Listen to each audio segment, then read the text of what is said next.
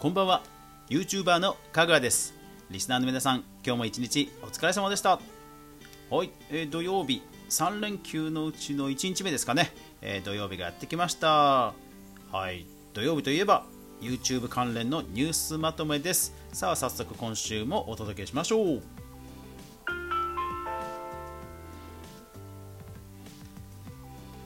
2020年8月第1週8月1日から8月6日までに起きた YouTube 関連の特に気になるニュースをまとめてお届けします。えっと、今週からですね、今月から、えー、完全版をノートの方に全部リンクをダーッと、えー、掲載して、そしてこちらの、えー、音声の方では抜粋をお届けしたいと思います。ただ、ボリューム的にね、あの減ってるというわけではなくて、本当にいつも通りの内容にはなっています。ただ本当にねいつもあの毎回ね精査するのにすごく心苦しいっていう思いがあってじゃあやっぱりノートの、えー、ブログの方はね、えー、もう完全版もう僕がカットしてないもう日々とにかく貯めていったものを、えー、そのまま載せていこうというアーカイブ的に運用するということにしました。ですので、え他にもね気になるニュースあるかなという人はぜひノートの方も見てください。さあ今週の注目ピックアップなんですが、えっと、今週は特に、え、目立ったニュースはなかったです。ただですね、まあ、そろそろ上半期特にねほら TikTok とかそれからあと芸能人 YouTuber さんの大量参入とかやっぱり主だったトピックってあったじゃないですか。そのあたりは、え、いつかねラジオのそれぞれ回を設けて、え、話していこうかなというふうには思います。では動画制作ビジネス関連いってみましょう。ツイキャスユーザー数3000万人突破。ミュージック JP ニュース。いやーツイキャス何気にもう3000万なんですね。まあライブ配信もね私もちょっといずれ参入したいなと思うんですけどもやっぱりすごいですね。星野源配信ライブでのトラブルに批判続出、えー、週刊女性プライムより。はい。なんか星野源さんなんか、えー、ライブ配信を1社のみにのみでやったようでただサザンさんの方はサザンオールスターズの方は、えー、UNEXT とかいろんなところでライブ配信をしてて安定してたということで、まあ、分散をしたんでしょうね。ただ、いろんなところでやったっていう意味では、まあ、ライブビデオをそ,、まあ、そのまま流したっていうことなので、なんでしょうから、まあ、ライブと言えるのかどうかっていうところは疑問はあるんですが、まあ、うん、やっぱり一緒だけだと、やっぱりそれはそれでやっぱりね、リスクありますから、大変ですよね。ビットスターと DLE が連携しキャラクター IP を活用した企業プロモーション支援提供開始。ビットスターのプレスリリースよりと、はい、ビットスターさんキャラクター IP 関連を進めていくんですかね。DLE というのはあの鷹の爪吉田君とかあるじゃないですか。あそこら辺を管理している確か事務所ですね。うん。まあでも YouTube がねあの芸能人 YouTuber さん含め、まあ、テレビ化していく中ではこういうのを早めに抑えていくっていうのは、うん、いい判断。まあさすがだなというところだと思いますね。ですからこんな流れもあります。YouTube にアニメ配信チャンネルアニメログ解説ネトラボより。これねすごいんですよ。あのいろんなアニメ会社からちゃんと版権を、えー、許諾を得てでもう YouTube にガンガン配信するっていう そういうチャンネルなんですよ。だからまどこまで広告収入とビジネスのバランスが成り立つのか分かんないんですけどいやーだからもう本当こういうね一つのチャンネル チャンネルっていうかあの優先チャンネルっぽくなってきちゃいましたよね。うん。YouTube が中国の多数のアカウントを政治的スパムとして削除。テッククランチジャパンよりと。うーん、これはひどいな、本当。ねやめてほしいですね。まあ、こういったいわゆるチャイナリスクに関してもちょっとやっぱりいろいろな、ね、トトピックありますのでいつかまとめてお話ししたいと思います。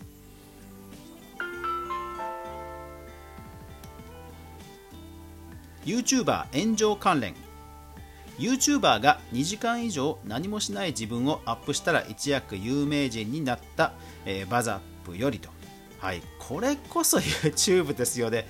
本当に何もしないでカメラをずっと見続けるだけの動画だそうで、まあ何もしないという動画がどうもブームになってしまう。なってしまってるようですね。いやこれぞ YouTube ですよね。あのほら焚き木のね動画とかね。うん。海老蔵再生回数が伸びない。理由がわからない。デイリースポーツよりと。はい。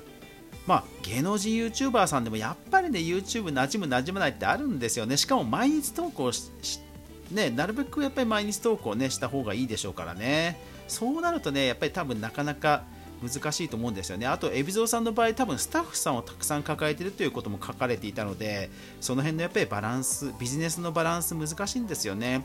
で、えー、YouTuber の人もぜひこの記事読んでほしいんですよ。なぜかというと、なんか YouTube のコメント欄とこの Yahoo ニュースについてるコメント欄、やっぱり全然ね、質が違うので、ものすごく参考になると思います。ですから、えー、Yahoo ニュースではこちらもおすすめです。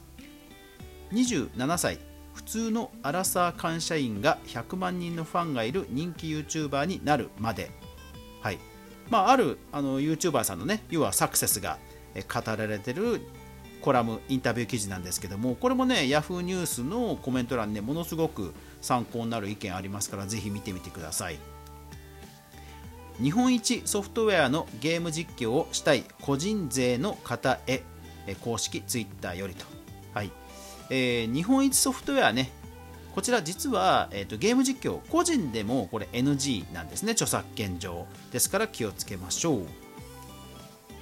裏で広告料をもらいながら明示せず、登録者数470万人を誇る韓国 YouTuber が謝罪、スポーツソウル日本版。はいまあ、いわゆるステルスマーケティングをやってしまったということですね。ねちゃんとあの企業からお金をもらったりあとお金もらってなくても商品をねもらったりするやっぱり何かしらの、えー、利益を得た上で撮影した動画はちゃんとプロモーションのチェックねしないとダメですよね。セガ2時3時 VTuber のゲーム実況を許可。IT メディアニュース。うん。結構ゲセガとか任天堂とか最近本当にあの事務所関連にどんどん包括提携出してますね。ただ逆にだからあれでしょうね。これまで警告を出してたんでしょうね。でも事務所がどんどんそういうのを OK しないとまずいなっていう風になってきたって感じなんじゃないですかね。そういう意味で、えー、事務所関連ではこんなニュースも。ガチャピンが UM と契約し YouTuber になっているぞ。ニッチより、うん、ガチャピンなんと UM と契約なんですね。てっきりフジテレビと契約してるのかと思いきや違うんです。まあ両方なのかな？どうなんでしょうね。学歴系 YouTuber 街頭インタビューで高卒が作った単純なパンと発言し炎上ユーチュラよりといやーこれはよろしくないですよね。とにかく今あの迷惑行為をすれば広告費が稼げてしまうという収益モデルはやっぱり YouTube もそろそろね見直すべきじゃないかなと思います。国内初 YouTube チャンネルキッズラインがダイヤモンドクリエイター公式、えー、SC デジタルメディアプレスリリースよりといやついに国内で初めてですねこれ確かね、えー、国内でついにダイヤモンド、えー、だから1000万かな？うん。出ましたねキッズライン。すごいですね。香取慎吾の歌ってみた動画が著作権侵害で凍結されたわけ。朝芸ビズより。はい。えー、これもですねいつかちょっと特集組もうと思うんですが、えー、香取慎吾さんが別な、えー、アベマかな？であのそのば、え、動画を引用されてアベマの方が著作権登録しちゃったので、えー、本編の香取慎吾さんの方が著作権違反になってしまったっていう流れだそうです。ただこれもあのお互い処理が終わってるっぽいですね。ではもうこのままゲーム実況その他いきましょう。えー、水野公式バーチャル YouTuber がデビューと、えー、公式プレスリリースよりと。いやついにスポーツ業界スポーツ業界からねこれ e スポーツに参入しつつ VTuber ということなんですね。いやこれはちょっと興味深いですね。配信プラットフォームミルダム8月20日より任天堂が著作するゲームを配信禁止。いやー来ましたね。サイゲームの次に今度は任天堂ですね。いわゆるもう本当チャイナリスクと言っていいんではないでしょうかね。だから次にに話題に上ってるのはあのテンセント。フォートナイトも絡んでるテンセントなんですよね。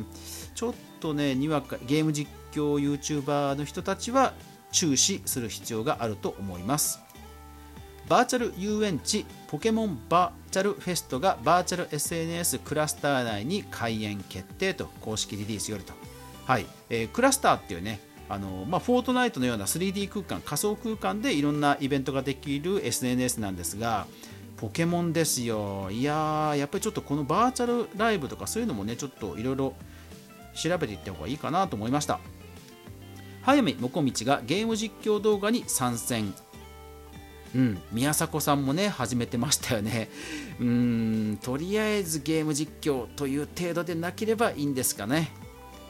動画配信プラットフォームオープンレックにファッションモデル石田ニコルさんのゲーム実況チャンネル、えー、サイバージェットのプレスリリースよりと。はい。いやーオープンレックも最近結構いろんな有名人の方を招聘してますよね。うん。それからデータ統計関連ではえー、クリエイター人というメディアが、えー、SNS 普及率80%という、まあ、アンケート調査をね、えー、発表してましたんで、え、ビジネス関連興味ある人はぜひこの、え、クリエイター人の SNS 普及率調査ぜひ見てみてください。はい、えー、今週もいろんな方がチャンネル登録、えー、新規開設されてますね。うん。